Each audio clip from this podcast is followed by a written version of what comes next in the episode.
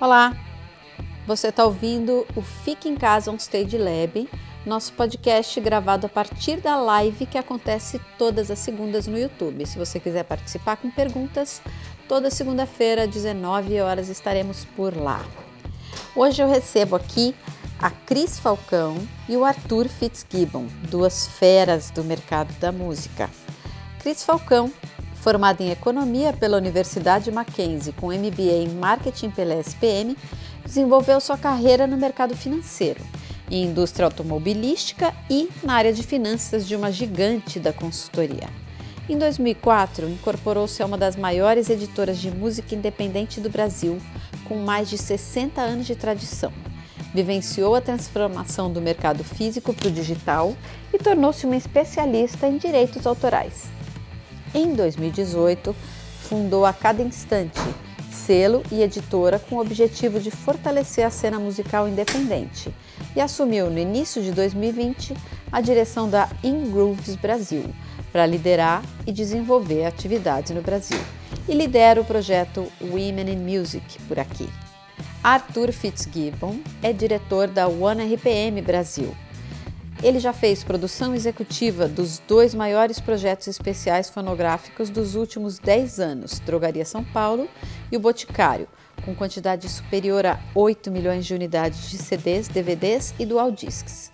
Reconhecimento em premiações como VMB, MTV, Expo Show Business, maximização da produtora de rádio Double D, dobrando o faturamento e o número de rádios afiliadas ao sistema informatização e atualizações de equipamentos e profissionais, direção do marketing estratégico de entretenimento e produção de artistas de médio porte. Foram mais de 450 projetos especiais lançados em gravadoras nos últimos 12 anos, com parceiros como Unilever, Fiat, Medley, Avon, Panasonic, Rede TV, Polishop, etc. Com os artistas empresariados, foram mais de 250 contratos em seis anos.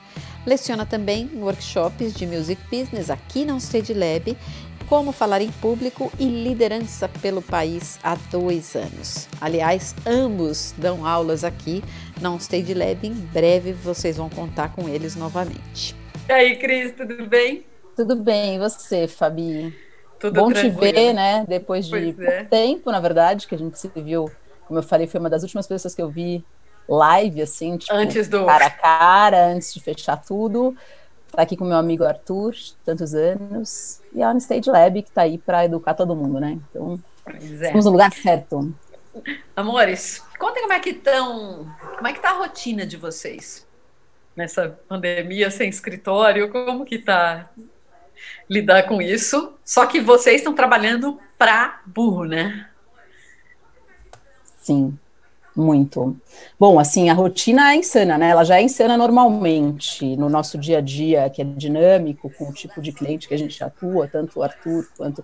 Eu estou muito no início dessa, desse processo de distribuição, mas são clientes que exigem aí uma demanda grande de conteúdo. É, então ela já é insana naturalmente, mas assim, agora é um absurdo o quanto que estamos todos trabalhando para manter o entretenimento, a música, disponível e em condições para os artistas se remunerar, enfim. Você, Arthur, conta aí. Olha, eu, eu cada dia que passa, Fabi, eu sei que eu não sei nada. Assim, eu descobri que eu tenho que aprender tudo chocado com o que está acontecendo. Mas o primeiro pensamento, falei, cara, eu sou uma empresa de digital, não vou ser afetado, pelo contrário, nossa, nosso trabalho vai aumentar, a receita vai aumentar. E aconteceu algumas coisas muito diferentes. A gente subiu de uma média de mil, mil duzentos lançamentos por dia para quase três mil lançamentos por dia, o número que a gente bateu hoje.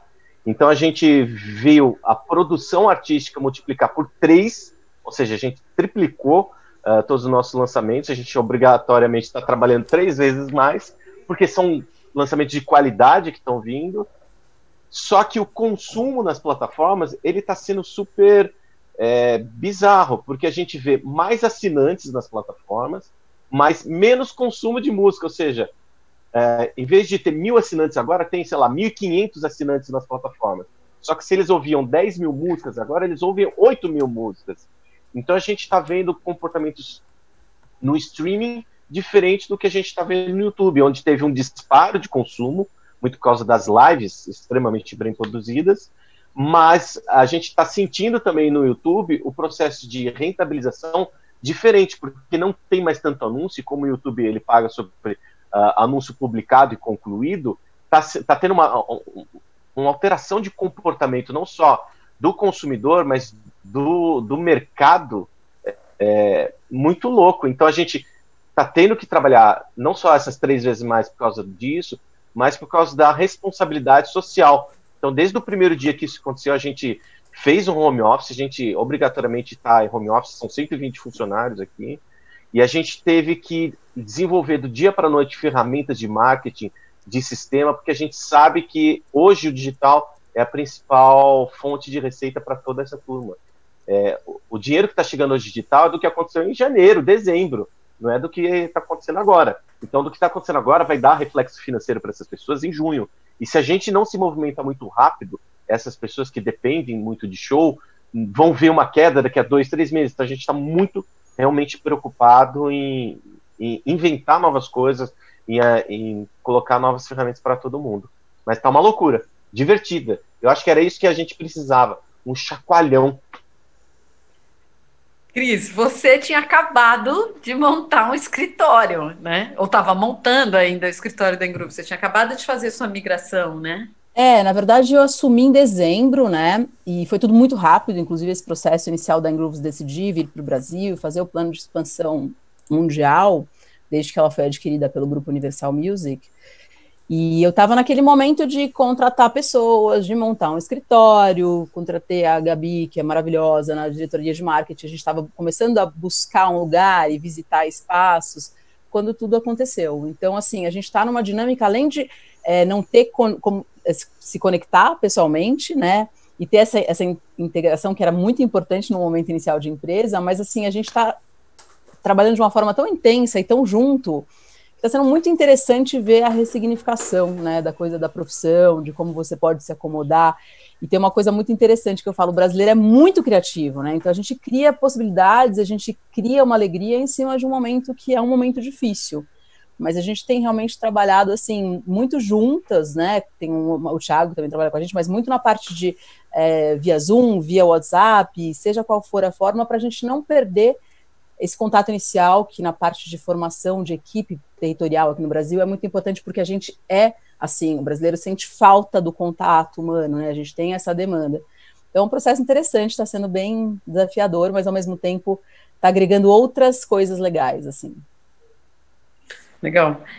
Vamos falar um pouquinho, como é que vocês acham que vai ficar daqui a pouco esse negócio do YouTube, do Instagram, que o Instagram não monetiza, e o YouTube tem a questão do direito autoral, que não, não dá para pagar o direito autoral ali como a gente tem no, no Spotify. Como que a gente é, vai resolver isso? Já tem uma negociação andando? Como que está isso? Me Você permite, Cris? Amigo. Pode, manda ver. É, assim, é, respeitosamente fazer uma correção, Fabi. O Instagram paga sim, tá? É, eles agora eles estão num processo de identificação de relatórios. Então, todas as distribuidoras digitais, como a ONPM, a própria Ingrooves, a gente faz essa, essa integração, coloca a música lá, por isso que consegue achar nos stories, mas o processo de relatório, ele ainda é um pouco mais complicado. Então, ele, a gente não pode falar que o Instagram não é rentabilizado, ele é rentabilizado sim, ele só segue uma regra muito diferente de uma plataforma de streaming. Então, eu acredito que nos próximos meses uh, esses relatórios já vão estar chegando, essa rentabilização vai estar chegando. Uh, o que muda é o processo de lives. Então, assim, a gente sabe que existe um processo direto e reto dentro do YouTube de monetização de lives, que segue exatamente o mesmo padrão de uma publicação de um videoclipe ou qualquer outra coisa. Então, o artista ele já sabe as regras de monetização. Ele não é tão obscuro ainda quanto é a parte do Facebook e do Instagram.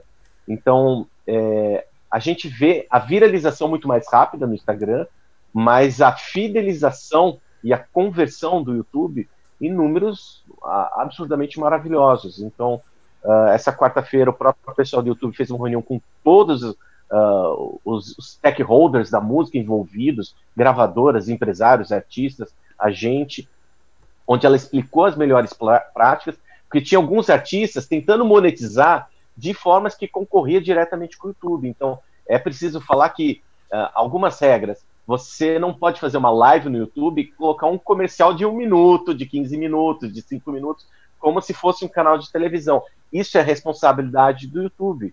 Então, a gente está tentando reeducar, ensinar todo mundo, não só os artistas, mas até a nossa equipe. Olha, isso pode, isso não pode, é, para trabalhar. Eu vejo alguns artistas já fazer transmissão multiplataforma, o que é o, cenário mais incrível. Então, fazer uma transmissão no YouTube, uma no Instagram, outra no Facebook, e tem gente até fazendo Twitch, que é a parte de, de games fazendo essa transmissão. DJ está fazendo muito isso é, para poder trabalhar. Então, há esse processo de monetização, cada uma delas segue uma regra diferente, e esse negócio do autoral que você perguntou, Fabi, ele também é rentabilizado de uma forma diferente que as pessoas têm que se preocupar. Então, a live, o momento que é feito, não tem nenhum sistema no mundo que consegue identificar o autoral de cada um deles.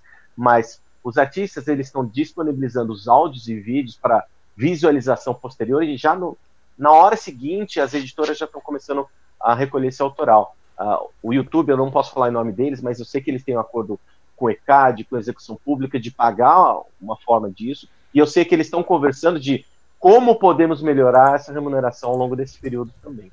É, eu queria fazer um complemento, que na verdade eu acho que tem um ponto importante que a Fabi falou, que quando você tem o mundo ao vivo, né, você tem uma arrecadação de direito de execução pública que é muito importante para a indústria, né?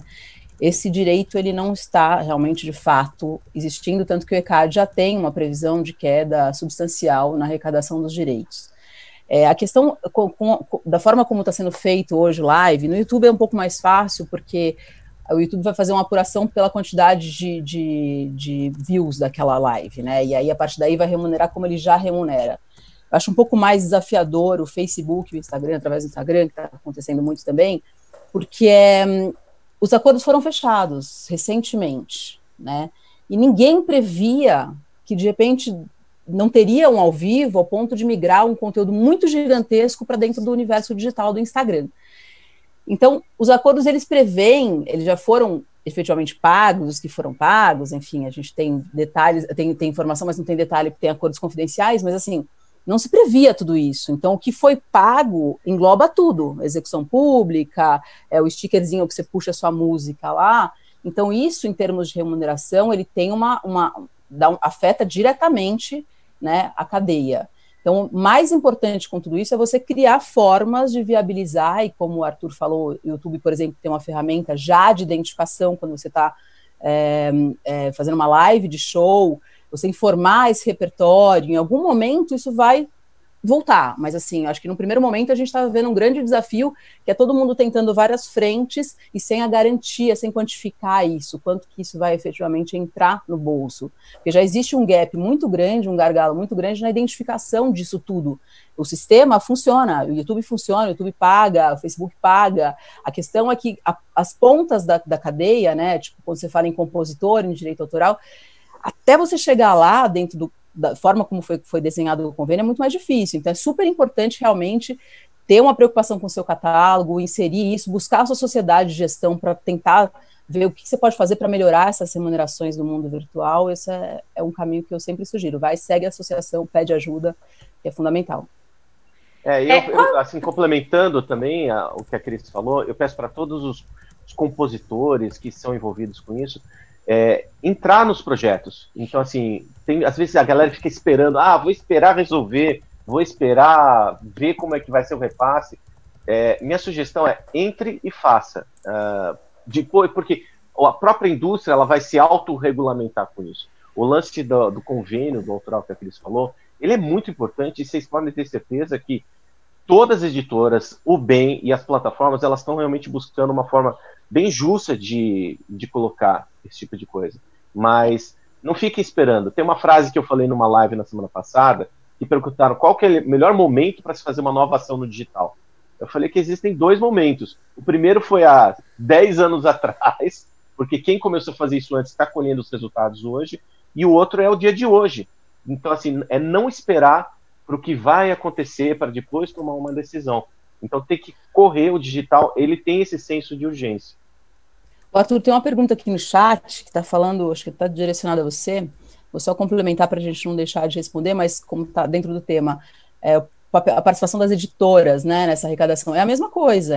Então, assim, os convênios, a editora é um titular tanto quanto um autor, um titular de direito. Então, do mesmo jeito que o autor ele vai receber, é, se ele tiver dentro de uma editora conveniada com a bem ou via uma Abramo Digital, é, ele vai receber aquele percentual de direito, que é o direito digital, que a gente chama, que seria o fono mecânico né, antigo, que a gente só transfere para digital, através dessas, dessas formas. Se você não tiver uma editora que esteja associada ao bem, ou que esteja dentro de um processo de Abramo Digital, você não vai receber, nem você, nem seu compositor, esse percentual aí, que é, é bem relevante, inclusive.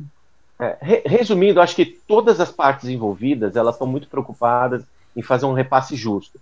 Editora, plataforma, streaming, vídeo, distribuidora, gravadora, para que todo mundo realmente sempre receba o justo. O compositor, o artista, o músico acompanhante, execução pública. É, e eu falo isso com 25 anos de music business, acho que a Cris pode é, reiterar o que eu estou falando. Não tem uma parte hoje que trabalha com essa parte de música digital que não está interessada em ter um repasse justo. Claro que a gente depende de um monte de ferramentas tecnológicas ainda, mas conforme a, a evolução está chegando, isso está chegando para todo mundo e o dinheiro está aparecendo. Existe o processo de retido, então, se não receber agora, fiquem tranquilos que em algum momento isso aí vai, vai chegar até de quem é direito. O que, que vocês acharam dessa ação que a UBC está fazendo com o Spotify? O Spotify é, o Spotify está doando mesmo, não é nem adiantamento, né? E a UBC está adiantando os, os retidos, os que os futuros, né? Eu acho que você tem que buscar ações, né, Fabi, que você possa remunerar a classe, assim. Eu acho que é, essa ação da UBC para mim foi um golaço, achei incrível. Eu achei também. Bom, eu sou muito fã do Marcelo Castelo Branco, assim, muito fã, acho assim, um cara muito visionário e, assim, tenho certeza que ele corroborou com tudo isso e, e propiciou muito, muitas dessas ações é pensar no próximo, pensar no outro, né? No, no, no, pilar da cadeia ali, que é o compositor, a própria editora, enfim. Se, associa se, as, se as associações não pensarem nessa parte da cadeia, quem vai pensar, né? Uhum. Então, eu achei uma ação incrível, achei que o Spotify comprou ideia também de uma forma incrível, que é o maior player hoje, então, dentro da, do, do streaming digital, eu acho que realmente é, é muito legal, uma ação incrível.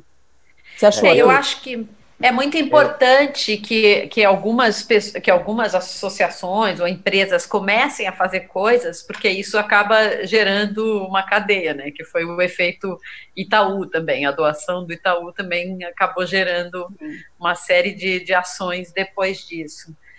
É, é... Eu espero de verdade, Fabi, sabe o quê? Que isso não seja momentâneo, porque isso é uma ação de responsabilidade social Uh, além de todas essas coisas que você já contou que eu faço, eu também leciono em faculdade há 14 anos. E uma das matérias que eu já lecionei por alguns anos chama responsabilidade social. Nós temos hoje uma responsabilidade social muito grande. Eu, a Cris, você, porque nós somos hoje a principal fonte de receita de um monte de gente. Então, o, quando o Marcelo Castelo Branco resolveu fazer isso, aliás, um abraço ele que foi meu presidente na Universal Music em 2001. Amo é, eternamente incrível, incrível. É, eu acho que é sensacional isso. Eu acho que é mais uma ação que está sendo feita. A Apple Music também mandou um comunicado para as principais empresas que ela trabalha de fazer uma ação similar. Eu vi que o Spotify está fazendo realmente uma doação, é, que é incrível, que é entendido como uma responsabilidade social, uma ação de marketing mesmo, mas também é algo é, muito humano de se fazer. Só que a gente também não pode esquecer que nós somos corporações e que nem todo almoço é grátis. Uhum. A gente tem que equilibrar o jogo. Vou fazer isso para poder ganhar desse outro jeito, que às vezes não é um ganhar financeiro, às vezes é ganhar em termos de reputação de marca, de envolvimento, de market share, exato, exato. Aqui na Uniripm a gente tem algumas ações similares que a gente já faz há alguns anos, muitas delas não são públicas, porque para não parecer muito é, é, explorar realmente uma ação que não precisa ser explorada no momento certo, mas a gente tem feito alguns estudos de como a gente pode é, trabalhar. Então, esse negócio de adiantamentos, ele é um deles. Uh, às vezes a gente faz muito nesse mercado adiantamento para trazer o artista gigantesco, o selo maravilhoso ali. Uh, hoje a gente é um pouco mais flexível para conversar com as pessoas e perguntar como eu posso te ajudar. Porque não adianta eu simplesmente morder um royalty ali ou fazer um adiantamento só para o cara. Não, às vezes eu tenho que fazer isso pensando no ser humano que está do outro lado. Só que ele também tem que pensar, ok, eu estou recebendo essa ajuda, como eu posso retribuir de volta? Que às vezes não é com dinheiro, às vezes é com uma fidelidade, com uma parceria, é, retransmitir uma mensagem. Eu acho que a OBC e o Spotify é, são algumas empresas e eu convoco todas as outras empresas do mercado da música a darem continuidade com essas ações. Eu também concordo plenamente é super importante nesse momento é, é, nossa responsabilidade social. Arthur colocou muito bem isso. É, a Ingrooves também tem umas ações e, e, que, obviamente, a gente não precisa ficar falando isso, né? Porque quando você faz com responsabilidade social, você não precisa divulgar, né? Então, assim como a, a One faz e também não divulga, é, é o mínimo que a gente pode fazer também pensando que a cadeia, a gente depende disso também, né? Nossa estruturação como, como corporação depende de uma cadeia sustentável. Se a gente realmente não conseguir contribuir, essa coisa que eu falo sempre do adiantamento responsável. É, não adianta você dar um adiantamento para travar seu cliente ali num contrato leonino, é bem sacana, e você não conseguir dar a contrapartida que é realmente agregar valor para ele. Né? Então, assim, a gente. Eu, eu o Arthur me conhece, ele sabe, eu, eu, eu, praticamente eu visto a camisa do meu cliente, vou sair da minha casa para ir numa live sábado, coisa que eu não saía há um mês, fiquei cinco minutos dentro do carro pensando, vou conseguir, vou conseguir. Eu Aliás, eu vi, Cris, sensacional, sensacional. Mas assim, foi um desafio, porque a gente tem que suportar o cliente, a gente tem que estar ali junto com o cliente, né? Que eu acho que o grande papel da agregadora, do, do parceiro de negócios, como a gente se chama, o One também tem uma nomenclatura diferente, é agregar valor. No momento de crise, é quem pode fazer isso. A gente tem várias ações, assim, tipo, é, no mundo, né? Então o cara tem. É, dá, um, dá, um, dá um break de descontar adiantamento ou fazer algum tipo de aporte para sustentar. O cara, os caras tem muita gente que depende disso para sobreviver e continuar produzindo novos conteúdos e continuar entretendo e continuar gerando a cadeia, a cadeia girando sustentável. Então, eu acho que o papel da agregadora hoje é, é, fundamental nesse sentido, assim como do da UBC, da Abramos, do Spotify, da Apple. Todo mundo tem que criar uma forma, que seja mínima essa forma, mas assim, essa contribuição e essa colaboração, pensando no horizontal, todo mundo se ajudando, é o que vai sustentar a nossa cadeia, porque a ressaca é, é, é longa, né? Então, a gente é. precisa mesmo. É, a gente, alguns anos atrás, a gente criou uma ferramenta chamada Royalty Share, que qualquer um dentro do nosso sistema pode escolher uma porcentagem da música, do álbum, do vídeo, ou do canal de YouTube, ou de toda a conta, e direcionar uma porcentagem para um terceiro, desde que haja esse acordo formal. É, e sem falar nomes, é, a gente já fez isso com um artista muito grande no sertanejo, que ele destinou 50% do faturamento digital pra, dele para uma certa associação.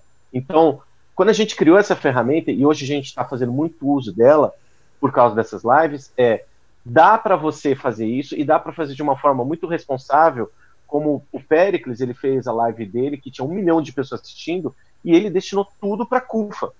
Então você consegue trabalhar, o artista consegue trabalhar junto com a sua desenvolvedora, agregadora ou gravadora, para poder ajudar todas as outras pessoas que nós, os artistas, a gente está sofrendo, tá, mas é igual eu falando com o pessoal à tarde. Tem o pessoal da graxa, assim, entre aspas, quase. É, não é pejorativo, mas é o pessoal que é o hold, o técnico o iluminador, o cenógrafo. É, porra, essas pessoas elas vivem do show exclusivo que a gente está vendo que vai voltar para dezembro, janeiro. Então essas pessoas estão em situação um pouco até mais complicada do que a gente está vivendo nesse mundo digital. Não, se você pensar né, no Nordeste, por exemplo, que um festival como São João, né, que movimenta toda uma região, além de entreter as pessoas, tem milhares de pessoas que se empregam nesse momento.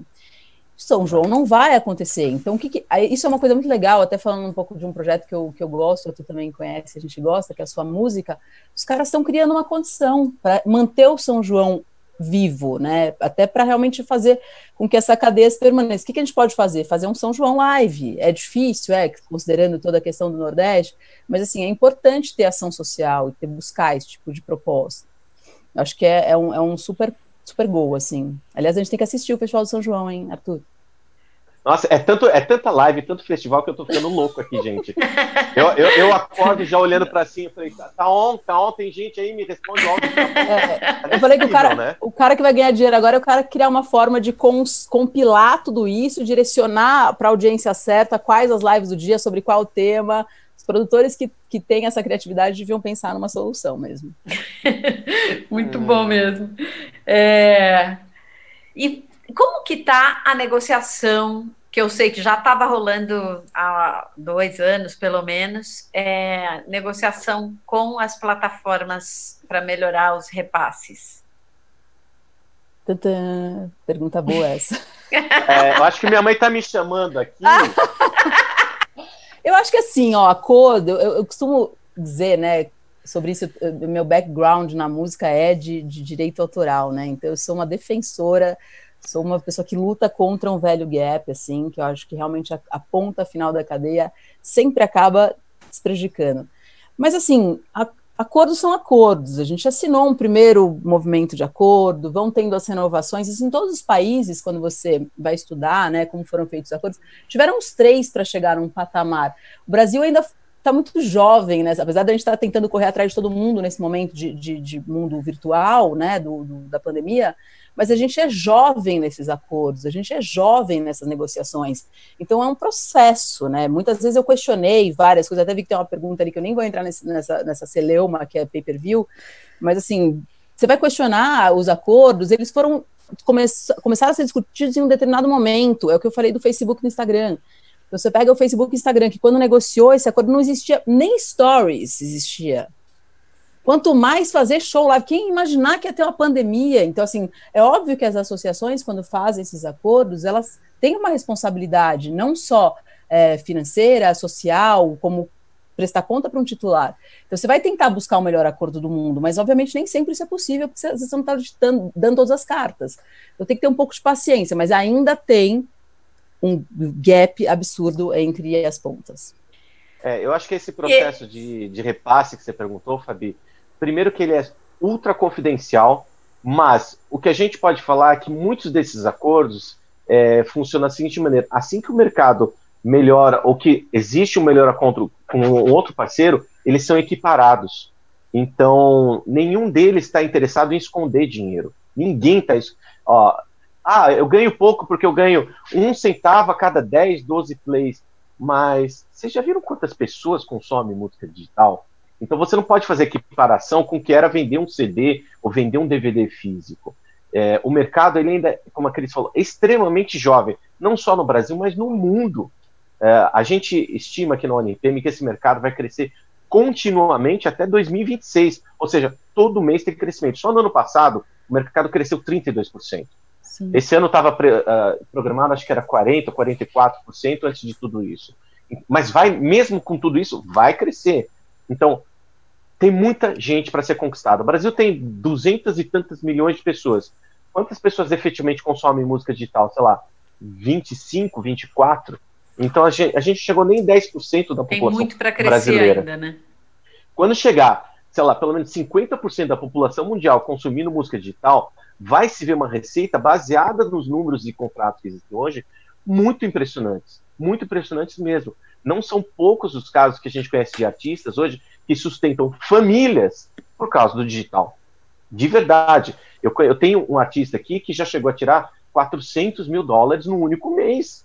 Isso com o mercado jovem e com essas regras.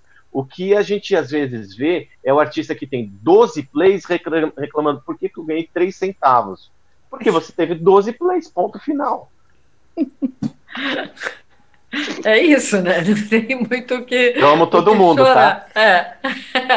Então, mas uh, vocês acham que essa situação especial, pelo que vocês estão entendendo do mercado, a gente está vendo muita gente começar movimentos diferentes. Vocês acham que de alguma maneira é, as plataformas vão melhorar os negócios para o artista e para as distribuidoras? É aquela, aquela velha opinião, né? Não posso opinar sobre isso. Não, na verdade, assim, Faz a Glória né? Pires. É, faz a Glória Pires. Não tão, não tão diva quanto ela, mas faça a Glória Pires. Não, eu acho que assim, tem uma tendência que eu acho que o mercado se, se, se estruturando, se formalizando, a, a tecnologia que vem cada vez mais avançando, não tem como não ser é, regularizado, não tem como não ser mais justo. Hoje a gente já tem problemas sérios de identificação de titular, de identificação de título, para você receber do YouTube, receber do, é, é, tão dramático ainda que o, a gente fala, o Arthur tem, tá na One, eu tô na Ingroove, são empresas grandes, mas você pensar em, em, em o cara que está lá na ponta e tentando chegar nessa galera é muito difícil, mas obviamente que existe um caminho e eu acho que é, todo mundo olhando esse, a música hoje, o entretenimento é um grande negócio, né? Então, sim, eu acredito muito que essas, essas corporações, grandes corporações, tendem cada vez mais a abrir um pouco mais o leque e, sair um pouco da caixa e olhar realmente na cadeia como um todo e melhorar esses acordos. É o que a gente, no mínimo, espera. É, eu acho que vai ter muita mudança de acordos e muita mudança é, dos jogadores. É. Então, é, é o seguinte: é, já, a gente já tinha estudado isso e com essa pandemia a gente tem a certeza absoluta. Não vai sobrar muita gente, porque uh, seja de plataforma, de players, de gravadoras, de editoras, de selo e até de artista, porque está se profissionalizando tanto o mercado porque, que não tem mais espaço para aventureiro. Então, assim, há quatro, cinco anos atrás, eu via distribuidoras digitais falando: ah, eu distribuo para 180 lojas. Puxa, que legal, me fala o nome de 15 a pessoa já tem dificuldade. Então, assim, a, a gente cortou uma, uma série de contratos com plataformas que ou não tinham expressão, ou que tinham problemas de repasse, ou que tinham problemas contratuais, problemas técnicos, ou que realmente não tinham relevância alguma. Então, do mesmo jeito que existem essas plataformas de streaming aventureiras, existem em todos os setores da música os aventureiros. A gente estava falando um pouco antes, né, Cris, do, da, das irresponsabilidades da indústria da música. Existem inúmeras, e acho que hoje a principal preocupação que o artista tem que ter é quem se preocupa com o futuro, quem se preocupa com o meu trabalho. Porque essas são as empresas que vão se sustentar. Uma coisa era quando a gente começou a Uniripema quase 10 anos atrás dentro de uma garagem para chegar ao que a gente é hoje, ou a Ingrooves ter uma, uma estrutura de uma Universal para ter por trás, não é todo mundo que vai conseguir se estar tá preparado para o futuro. A gente teve a década do streaming e a gente está entrando numa nova década que eu vinha falando. Qualquer um que for buscar minhas palestras vai ver isso. Eu falo, vai ter uma, um ciclo de mudança no comportamento, onde a audiência que vai mandar. Eu falo isso há dois anos. Aí aconteceu a pandemia que acelerou esse processo. Quem tem audiência hoje é quem está dominando esse mercado digital. A gente viu a live da Lady Gaga, linda, maravilhosa. Mas, na boa, os gringos têm que aprender e muito com o brasileiro. O que você acha? Lindo o Rolling Stones. Adorei o Rolling Stones. Mas, porra, eu prefiro ver a, a live que vai rolar dos amigos agora às 8 da noite. É, exato. Aliás, a gente tem que correr, hein? 8 horas tem live dos amigos, mas enfim. Ah, não, é... às 7 horas tem Plebe Hood, que já está rolando, meu amigo Felipe Sabra. Amo você. Ai, amo Plebe Hood, amo. Enfim, é, eu acho que tem outras formas, né, Fabi, que assim, hoje a gente tem um departamento dentro da empresa que é voltado para engagement, que são essas plataformas como o TikTok, enfim. Então a gente cria condição, mesmo o TikTok ainda não tendo totalmente todos os acordos definidos e para quem vai pagar, é, é, uma forma de criar condição para que o selo, o artista, seja qual for a sua forma de, de relacionamento, é, continue ali, tipo, cada vez mais buscando essa audiência que o Arthur está falando. Que se o cara tem o engajamento do fã, nossa, 70% do caminho concluído, do sucesso concluído. Porque o mais difícil realmente é você engajar o seu fã. Eu falo muito com essa coisa dos, dos milhares de plays, né? Que a galera, ah, não sei quantos plays, não sei quantos views. Qual o, o percentual de engajamento disso, né? Então, você teve 20 milhões de, de, de, visualizações simultâneas ali no momento da live, mas o que, que isso reverteu em engajamento e o que, que isso reverteu em futuros negócios e possibilidade para sua música, né? A gente tem que tomar cuidado, tem, tem várias métricas que envolvem isso, que a gente tem que realmente pensar fora da caixa. Exato. Parabéns, Cris. Falou muito bem. Obrigada. Muito bem mesmo. É, deixa eu fazer, eu vou juntar duas perguntas aqui sobre cobrança com pay-per-view e o que, que vocês acham é, de ter uma colaboração direto pelo canal de artista durante uma live, como é possível nos canais de influencers. Vocês acham que isso é possível ou já é ela? Uma pergunta que ela não sabe se isso já está rolando. O Arthur, vou jogar a bola para você, ó. Toma, Arthur. Ah, peguei aqui. Era para ele, aliás, eu que democratizei. É. eu tô vendo o chat ali. Ó, é seguinte, pay-per-view, ele é realmente um, um, novo terreno que a gente está explorando e muito. É, a gente sabe que tem Netflix, não é um grande amigo da música, mas não porque ele não paga, mas porque, cara, vai concorrer com o YouTube, não tem sentido colocar musical ali. Mas a gente tem a Amazon, uh, a gente tem a Look, tem uh, inúmeras plataformas muito interessantes que estão interessadas. E com isso, está tendo uma procura muito maior. É engraçado, mas assim, essas lives que a gente começou a, financiar e produzir algumas semanas aqui, eu estou tendo procura dos serviços de on-demand e falar, olha, você não quer pegar aquela live que você fez no sábado e colocar aqui e a gente já Claro, porque a gente está produzindo como se fossem DVDs as nossas lives. Por isso que eu estou falando que os gringos têm que aprender. E ele vai seguir uma regra que já existe de pagamento, tanto de autoral como de fono mecânico é, no digital. E é, qual que era a segunda pergunta, Fabi? Aliás, só um parênteses, Arthur. Eu fiz uma, um, um, painel com essa galera da Look, eles são incríveis. São incríveis. O, na verdade, a Look tem uma, uma história na música brasileira um pouco mais antiga o Marcelo Espinacê, que é o, que é o presidente, o CEO, nós trabalhamos juntos na EMAI, e aí ele começou essa empresa bem lá atrás e tinha um pouco do. ainda tem o DNA da música lá. Legal. Eu acho que eles hoje são a, a distribuidora digital de filmes mais bem colocada na América Latina. Que legal. E a outra pergunta era sobre colaboração durante as lives, que existe isso já em canal de influencer?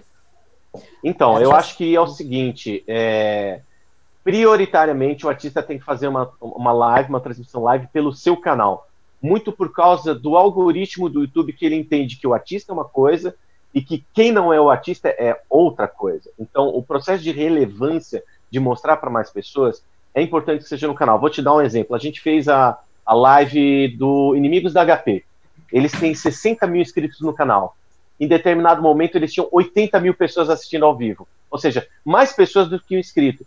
Isso acontece porque o YouTube Music e o YouTube Video, eles falam a mesma língua. Então ele começa a entender o comportamento de todos os ouvintes e começa a converger e começa a fazer uma autossugestão para todo mundo que está se plugando naquela hora. Eu acho que a parceria com os canais de influências é sensacional, desde que tenha uma razão. Então não adianta você fazer uma parceria com o Whindersson Nunes e trans, transmitir o seu show lá, que não vai dar certo. Agora, o Tiro Lipa com Wesley Sapadão foi sensacional no sábado, que ficaram até às seis da manhã com a mesinha de plástico ali e um tratando junto com o outro. Ou seja, você trouxe um universo de influenciador para dentro do universo da música.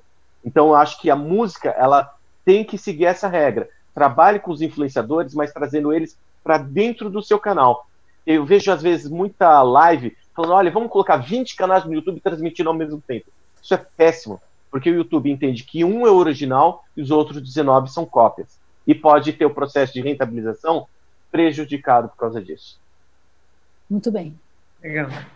É, a Marília Carvalho está falando aqui. Alguns artistas estão pensando em criar sua própria plataforma. O Fernando de Sorocaba e Já o criou, Gustavo Lima, Não, parece um também. aplicativo, na verdade. Vocês acham que é um bom caminho?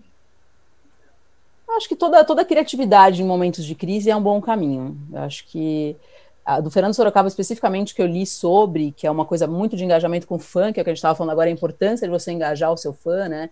Então, esse aplicativo ele vai liberar conteúdos exclusivos, é, é, promoções exclusivas. Eu acho que é sempre mais uma forma de você puxar. Se você pensar que essas lives estão conseguindo fazer com que os números de streaming nas, nas, nas DSPs realmente aconteçam, por exemplo, o cara faz uma live no, no Instagram e começa a puxar os números dele do Spotify, já está comprovado, tem vários casos aí para a gente estudar. Tem até um post no mundo da música hoje sobre isso. É, eu acho que é sempre bom. Você cria mais ferramentas para engajar o seu fã e trazer essa audiência para perto de você. É, qualquer ferramenta que seja para conquistar audiência, manter audiência, engajar audiência, ela é perfeita. Eu vou dar um exemplo aqui de um artista nosso que é o Daniel, o cantor sertanejo que para mim é cantor romântico. Ele fez um show agora em janeiro em Brotas, que era cantando Roberto Carlos exclusivamente a venda de ingressos foi pelo aplicativo dele próprio. Ou seja, há uma demanda pelos fãs. O Luan Santana tem o aplicativo dele, a Cláudia Leite já teve o aplicativo. Eu acho que essa iniciativa do Fernando Sorocaba, ela segue Isso aí, não está descobrindo a roda, não está inventando fogo. Eu acho que eles estão só adaptando dentro de uma nova realidade. Mas se falo isso para o artista e para o empresário, se você tem a possibilidade de criar uma ferramenta onde você tem o controle da sua audiência e você saiba quem são as pessoas, faça. A ferramenta de pré-save nada mais é do que isso. O pré-save você consegue saber o nome, idade, cidade da pessoa, serviço que ele utilizou e o e-mail. E a gente não cobra nada por causa disso. Então a gente teve um artista que fez um pré-save que teve 22 mil pré-saves. Ou seja, ele tem 22 mil e-mails de pessoas que realmente querem o conteúdo dele. Imagina você trabalhar um, um simples e-mail por causa disso, mandar um e-mail agradecendo. Então, o aplicativo que o Fernando Sorocaba fez, o que o Daniel fez com o lançador, já faz há um bom tempo, até com a rádio online dele. É o futuro. O artista precisa controlar sua audiência. Não tem que deixar na mão de uma gravadora ou de uma desenvolvedora digital. Ele tem que ter o controle, porque hoje ele está na ONRPM, amanhã ele pode estar na Universal, na Ingrooves. Então é preciso controlar isso, porque é o espólio, é o que mais tem de valor além junto com o fonograma. Tem alguma coisa a acrescentar, Cris? Não, super bem dito, estou super ok aqui. É, é, emendando nessa pergunta, é, o papel de vocês não é o mesmo que era dois anos atrás, né? Isso veio, vem mudando. Qual, como será que, como vocês se enxergam depois dessa pandemia? Quais transformações que dá para viajar na maionese aqui e pensar que a gente vai ter logo ali na frente? Eu vou até começar, porque depois o Arthur tem muito mais a, a, contribuir nesse sentido, porque eu sou baby born nesse setor, né? Então, mas eu, eu, assim, eu acho que a gente está tendo que realmente se reinventar, né? Se reinventar em todos os sentidos. Então, no meu caso, que é um agregador que só trabalha com selos efetivamente, a gente tem que criar a condição de maximização de recursos para esses selos, né? Então, de forma responsável, transparente e ética. Então, eu acho que a gente começa a olhar para os selos como um. Não é simplesmente subir um conteúdo, né? Não é simplesmente disponibilizar aquilo, é criar outras possibilidades para isso. Então, quando eu falo dessa questão do engagement, da gente fazer é, parceria com outras plataformas, é, e criar essa audiência e gerar valor agregado, é o nosso papel, né, como agregador. Mas, enfim, o Arthur vai contribuir mais que eu, porque ele é mais velho disso. Ah, eu, na verdade, estava vendo a sua jaqueta, Cris. É bonita. Eu devia ter colocado a minha jaqueta um ano em Você sabe por que eu coloquei a minha? Peraí, só fazendo um parênteses, porque eu tinha certeza que você ia estar com a sua. Tá? Ah, você tá com a, a camisa da UNRP, eu falei assim, Ai, olha, gente, não vou deixar... Aí, não eu vou pôr minha camiseta da um stage lab, não, não vou deixar jaqueta. o Arthur me desmoralizar com a jaqueta maravilhosa dele da UNRPM, que eu já, já pedi umas mil vezes uma versão. Aí eu falei, vou colocar a minha da Grooves agora. Olha, vocês é. mandarem uma para mim, eu juro que eu faço a blogueirinha aqui. Eu vou mandar, eu vou mandar. Faço tá stories. Recebidos, recebidos recebidos da semana. Olha, mas tá bonita, tá? A gente troca uma, te dou uma da Onion RPM, você dá uma em grupo. A gente vai trabalhar e demitido no dia seguinte, né? continuando, continuando o que a gente estava falando aqui, até perdi aqui, a gente ficou contando tanta besteira, né? Onde Momento peruagem. Futuro, como você se vê? After pandemia, after pandemia eu acho que o nosso papel realmente não é que ele mudou de dois anos para cá, ele muda constantemente. Então, a cada a seis meses, a gente não é a mesma empresa do que a gente fazia seis meses atrás, e definitivamente a gente não é o que a gente vai fazer daqui a seis meses. Eu acho que a gente tem uma responsabilidade de liderar o mercado, de ser realmente um porta-voz do mercado. E falo isso com muita modéstia. Nós distribuímos mais de 300 mil artistas aqui na UNIPM, fazemos mais de 3 mil lançamentos por dia. E apesar da UNIPM ser uma empresa global, uh, ter nascido em Nova York sob a, a mão do Emmanuel Zanz, uh, a gente se conheceu no final de 2011, começo de 2012. A gente começou super jovem ali dentro de uma garagem, empresa. O Brasil é quem lidera a ONRPM e a gente sabe que tem essa responsabilidade de levar o mercado para um outro patamar. A gente vê muitas empresas copiando às vezes o que a gente faz. Então, o futuro, a gente realmente se olha uh, uma empresa multinacional, uma major, sem esquecer essa veia do independente que a gente teve. Então, falo isso muito na, nas minhas palestras. Nós temos o objetivo de fazer pelos outros o que a gente gostaria que fizesse por, pela gente. E muito por causa exatamente disso, de é, eu, o Emmanuel e mais outros sócios, gente, nós sermos donos e tomar decisão. Então, se a gente achar que tem que fazer um negócio é, sério, amanhã de manhã já tem implementado globalmente isso. E a gente espera realmente que algumas das nossas ações sejam copiadas, porque a gente sabe que é muito benéfico para toda a comunidade artística. Quando a gente começou há quase 10 anos atrás, mostrando o valor bruto que vinha da música e o líquido que vinha para o artista, a gente era a única empresa até então que fazia isso. Então, analíticos diários, quando a gente implementa um negócio, nós esperamos realmente ser copiados. Não no dia seguinte, dá uns seis meses de vantagem competitiva para a gente. Mas isso faz parte de realmente trabalhar pelo mercado, pela música. Eu acho que eu falo pela Cris e falo pela, por você, Fabi. Quem trabalha por música é por paixão, muita paixão. Eu sou apaixonado por tudo isso aqui que vocês estão vendo. Mas a gente não pode esquecer que é uma indústria e que ela precisa ter uma receita para poder continuar sendo sustentável. É isso. Concordo. Respondi? É, como você, a Bel Sintonia perguntou, de novo, vocês concordam que no online tem lugar nichado e lugar mais mainstream, igual no offline? É, nicho é nicho sempre, né? Eu acho que tem sim. Eu vou falar do meu chapéu que eu tirei de independente ano passado para entrar num, numa plataforma, numa empresa que é global e que tem grandes metas, né, e grandes objetivos. É, eu vejo hoje até o próprio algoritmo me oferece coisas diferentes, porque é nichado, o mercado independente, o mercado que a gente briga de São Paulo, Rio São Paulo, que é diferente do Nordeste, né? Não tem muito como não ser nichado. O mainstream, hoje a gente tem dois gêneros dominantes, né, que realmente ainda dominam o, os números. No né, Brasil, né? No Brasil. O Brasil é o país que mais consome sua própria música. A gente, 80% do que a gente consome é música brasileira. Não tem como realmente não ter nicho. E até porque tem uma coisa é muito louco, né? Porque o Arthur me falava muito isso assim, ah, amiga, você tá trabalhando com independente, não sei o que, vai, vai trabalhar com mainstream, que é isso que, que. E era muito louco, porque eu tinha uma visão assim, e hoje eu trabalhando com mainstream, eu vejo o quanto que o alcance é muito diferente dos shows que a gente vê nos eventos aqui de São Paulo. É, isso só transforma para o mercado digital, né? Então você vai falar, o cara que gosta da música do.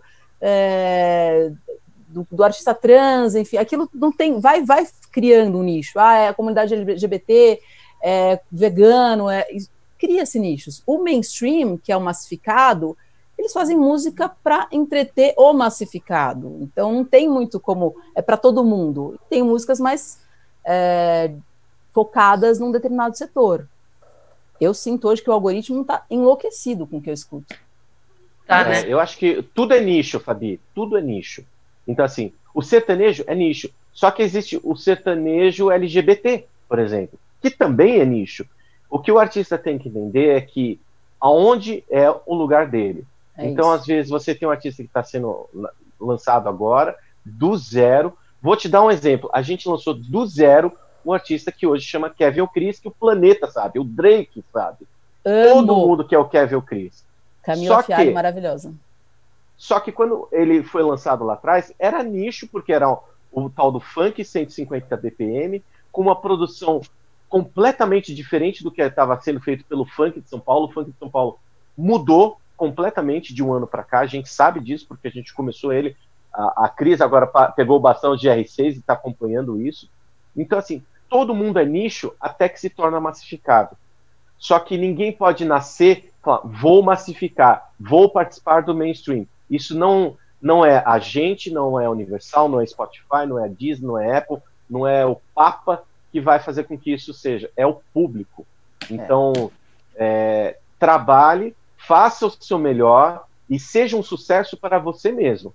Porque se você fizer um trabalho pensando em ser um sucesso para 500 mil pessoas, você pode ter certeza que a frustração vai chegar e quando ela bater na porta da pessoa, vai ser altamente decepcionante. Então, esquece, pensa, já iniciei no nicho, eu trabalho no nicho para poder me desenvolver. E aí depois o mercado sozinho vai se autorregulamentando. Exatamente. Essa coisa eu vou escrever um hit, né? Acho incrível. É. É, tem uma última pergunta aqui. É, que na verdade era da nossa pauta, vocês já meio que responderam, mas eu queria reforçar isso até porque muita gente deve estar tá querendo saber disso. É, vale lançar coisas na pandemia? O que, que vocês recomendam? Eu vou falar por mim, hein? Depois o Arthur fala por ele. Eu acho que tem As que lançar, primeiro. lançar muito, na verdade, porque a, a, as grandes, os grandes projetos eles estão ficando on hold para poder ver o que vai acontecer, né? Então, acho que tem uma safra aí do, do mercado independente que é a hora de, dar, de surfar nessa possibilidade. E o, e o consumo está sendo muito diversificado também. Então, você tem consumo para tudo. Você aumentou a questão do consumo infantil, você tem um consumo de mood, que também cresceu para caramba, que as pessoas querem estar em casa ali, meditando, enfim, tentando se controlar dentro de um, de um cenário complexo. É, mas eu sou muito a favor, eu falo para a galera independente, continue lançando, lance o máximo que você puder. Mas você não você recomenda lançar um álbum, por exemplo, ou não? Tanto faz? Olha, Fabi, putz, é aquela história, a gente entra no álbum, single, qual que é o projeto, qual que é a verdade desse artista? É um artista que trabalha melhor com álbum? É um artista que trabalha melhor com single? Não tem uma fórmula mágica, né? Tem apostas, possibilidades e é um contexto. A gente não está simplesmente lançando um álbum. O que, que você vai fazer junto com esse lançamento desse álbum para fazer com que ele chegue no sucesso, seja, como eu sempre digo, seja o sucesso o tamanho que você acha que ele que vai ser? Para mil pessoas no Sesc ou para encher o Allianz Parque. Então, assim, se você tiver uma noção do que você espera, você vai criar condições próprias, suas, com parceiros, para chegar lá. Eu gosto do álbum, eu sou uma pessoa que ama o lançamento de álbum. Adoro. Acho a sua filha diva, devia lançar um álbum a cada quatro meses. É. é eu, do meu lado aqui, eu acho que eu sempre fui um defensor, um defensor de lance quanto mais melhor. Mas a gente viu triplicar os números aqui. Eu gostaria de falar que quantidade não supera a qualidade. E eu tenho visto isso porque aumentou o volume não só daqui, mas de todo mundo. O que, que acontece? O público, a audiência, está preocupada em assistir notícia apocalíptica, ou lavar louça, ou tirar roupa do armário e fazer troca de armário. Eles estão realmente esquecendo, a gente viu uma diminuição no consumo de audição de música, não de assinantes. Então, eh, quantidade não está acima da qualidade hoje. Então, se eu fosse falar para os artistas, eu falar, se concentre numa qualidade melhor do que em quantidade. Ah, mas eu quero lançar 10 músicas por semana. Pô, mas será que você precisa? Tenta lançar cinco essa semana. E aí, mas tenta fazer cinco melhores do que você faria. Aliás, um beijo para sua gatinha que passou no, no, fundo aí, maravilhosa, viu? Ele é lindo, é menino. É, é lindo. Ah, eu adoro bicho, adoro gato. Então, assim, ele, então... tô, tô, até espantado que ele não veio ainda aqui, porque ele gosta de solar na live normalmente. Eu acho que não é o momento para os artistas é, produzirem como loucos mas lançarem como loucos. Produzir São duas coisas diferentes. Né? Exato, com qualidade. Nós precisamos de quantidade. As plataformas não conseguem dar vazão de promoção, de destaque, de playlist, seja o, o Apple Music, YouTube, eh, Spotify, o NRPM, Grooves. É muita coisa para se olhar. É insano o material. Até para o seu público, você está se autocanibalizando. Então, talvez seja a hora de diminuir a quantidade, mas lançar com melhor qualidade e não só musical, melhor qualidade de marketing, de planejamento e de é. engajamento da audiência. Cara, isso não adianta é lançar importante. sozinho, é isso que eu falo. A gente Legal. Tem, tem, tem que ter um, é um conjunto de ações, né? É, não é simplesmente eu vou lançar, vou sair numa playlist, vai acontecer. Não, é, tem todo um trabalho que é feito com isso, é, tanto na One quanto na Ingrooves. A gente tem uma preocupação com esse setor de marketing o Arthur tem uma das pessoas que eu mais admiro, né, que é a Yas, que trabalha com ele, é uma preocupação realmente em fazer direito. Você tem que ensinar, você tem que ajudar o selo a chegar nesse patamar, porque subir por subir, aí você sobe em qualquer é, Exatamente. E seja o que Deus quiser, reze para o algoritmo te achar ali no meio. É, é. mas assim, mas resumindo é, quanto melhor o seu trabalho, melhores as chances. Ponto final. É isso. É Ó, tem que ler aqui uma mensagem, chegou um e-mail da querida Vanessa Schutt, da, do, do, da UBC. Maravilhosa, amo. repertório da UBC, corrigindo aqui. Ela estava ouvindo a live e ela quer esclarecer sobre essa ação da UBC com a Spotify. A UBC doa 500 mil e o Spotify doa mais 500 mil. O valor da UBC não é adiantamento e sim doação. O adiantamento já é outro projeto e vem diretamente do ECAD. Ah, ECAD, entendi. É. Então, são projetos distintos. Ok. Então, o ECAD é, é com todas as doação mesmo, é. e aí ela até mandou, a gente vai colocar aqui no, no YouTube também uh, os links das matérias que saíram sobre, sobre essas ações. Muito bem, beijo, Vanessa. Beijo, Vanessa, maravilhosa. Saudade. Enfim. Bom, queridos, que aula incrível. Adorei. É... A gente podia ficar mais um pouquinho, né, Arthur? Acho, cadê o vinho, Cris? Que hoje você não pois trouxe é, hoje vinho. eu não trouxe. Não, segunda, só porque né? era fialho, você estava lá, porque ela é mais diva do que eu. A senhora estava lá de vinho, taça e tudo. Eu fui premeditado. Vocês estão bebendo na live? Como assim? A, a gente bebeu na última água. live. Eu, eu, e Camila Fialho fizemos um brinde. Camila Fialho Diva, sua cliente maravilhosa. É, pois é, minha dívida, por favor, não mexa nas minhas gavetas, tá? Não mexa nas suas gavetas. Já mexi. A, ó, sua, a, gaveta, a, minha gaveta, a minha gaveta principal, que é o amor da minha vida, hoje é R6. Então, é. temos nas gavetas alheias, tá tudo bem agora. É, tá tudo certo. Agora você fica lá com a GR6, tá maravilhoso. Adoro. Bom. A gente é concorrente, mas a gente se adora. É isso, é isso gente. E é, e é, um momento, eu acho que se tem uma coisa que essa pandemia há de nos ensinar, é que não tem mais essa, né? Quer dizer, ah. daqui a pouco a gente vai até concorrer de alguma maneira, de algum jeito, mas esse é o momento que a gente tem que trabalhar em rede mesmo. E a concorrência, a concorrência é boa, né? Ela faz com que a gente realmente é, se estabeleça, se restabeleça. Eu, eu, troco muito com o Arthur, com o Rato, meu amigo da Dito também, com o Showman. Eu respeito todos os meus competidores, porque o Brasil é muito grande, a cena da música é muito grande, a gente precisa, quanto mais gente fazendo direito para agregar valor, melhor ainda. Todo mundo Sim, vai, no final. É, dá, é, vai subindo a, música, o patamar, né? É, e a música brasileira que vai ser beneficiada com tudo isso, se tiver vários competidores. A concorrência não precisa ser nociva, a concorrência ela pode ser saudável coisa que eu e a Cris, a gente, como amigos e parceiros de trabalho, a gente tem. Mesmo no nosso mercado, nós não vendo isso como normal. É Exato. engraçado, assim, a gente se dá like um na foto do outro, mas tem concorrência, e a Cris pode confirmar isso, que simplesmente nem adiciona em redes sociais para é. o quê? Eu não vou me contar. Não, pô, isso é uma besteira. No final das contas, todo mundo ama música.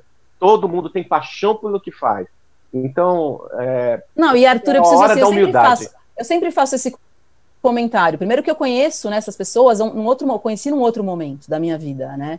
E assim, quando eu entrei na indústria da música, vindo de banco, desse, desse currículo da, é, tipo Game of Thrones, da Neri Targaryen, mas assim, eu cheguei no mundo da música, eu era uma pessoa que ninguém queria nem atender, porque justamente eu não vinha da EMI, eu não vinha da Polygram, eu não tinha rodado as feiras de música, a galera simplesmente é, refutava, tipo, não, quem é você?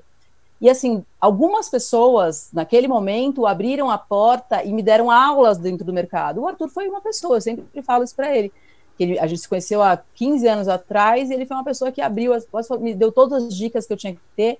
É, ele, Flávia Tengler, é, Marcelo, uma pessoa que eu admiro muito, várias pessoas, mas o Arthur foi uma das primeiras pessoas que abriu a porta. Então, como que eu vou concorrer com ódio de uma pessoa que foi tão Olha aí, Ai, gente, cadê que eu não tenho uma trilha para colocar? Na próxima, eu juro que eu vou pôr uma música de amor, assim, bem teasy. É, mas é. Mas eu acho, Fabi, eu acho que tudo isso leva a gente a pensar também é por que, que as empresas concorrentes talvez não possam se aliar para fazer alguma coisa nesse momento. Exatamente. Sabe?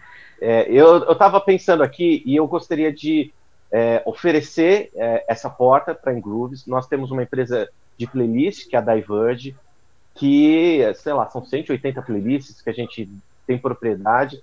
É, Cris, como em Grooves eu faço essa oferta, o que você estiver lançando e você precisar de, de sabe, de suporte editorial da, da nossa empresa de playlist, as portas estão abertas. Eu acho que isso serve para dito lá para o nosso amigo Rato, que é um querido, apesar de torcer para Palmeiras, né? Ninguém é perfeito. É, eu acho que essa porta eu abro realmente para as pessoas que têm um bom coração e que têm uma alma humilde, que aceitem esse tipo de coisa. E assim, e se tiver coisa para mim também, eu vou aceitar de muito bom grado, porque a gente sabe que no final das contas não é uma corporação, um CNPJ, são os artistas que a gente está representando, que a gente tem que lembrar que precisam ser cuidados com muito carinho nesse momento. E é isso. E também, assim, não posso deixar de ressaltar uma figura que tem na UAN, que, assim, eu jamais roubaria as pessoas que o Arthur tem pela nossa relação. Nossa, né? mas quem não roubaria Mas essa figura? Abel, Abel, Yaya, gente, pelo amor de Deus, o que, que são essas pessoas? Não, Yasmin e Amazonas é luxo só. O Arthur está muito bem cercado de profissionais profissionais incríveis, mulheres Tá maravilhosas, mulheres da música, Woman in Music. É. Eu aprendi com o Marcos Mainar, sempre contrate pessoas mais inteligentes que Sem você. Então dúvida. todas as pessoas são mais inteligentes que eu. aqui. Sem dúvida.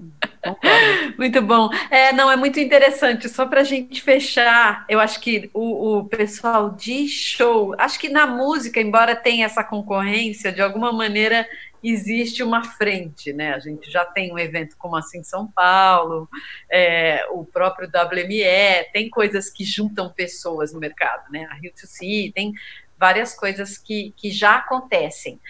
Mas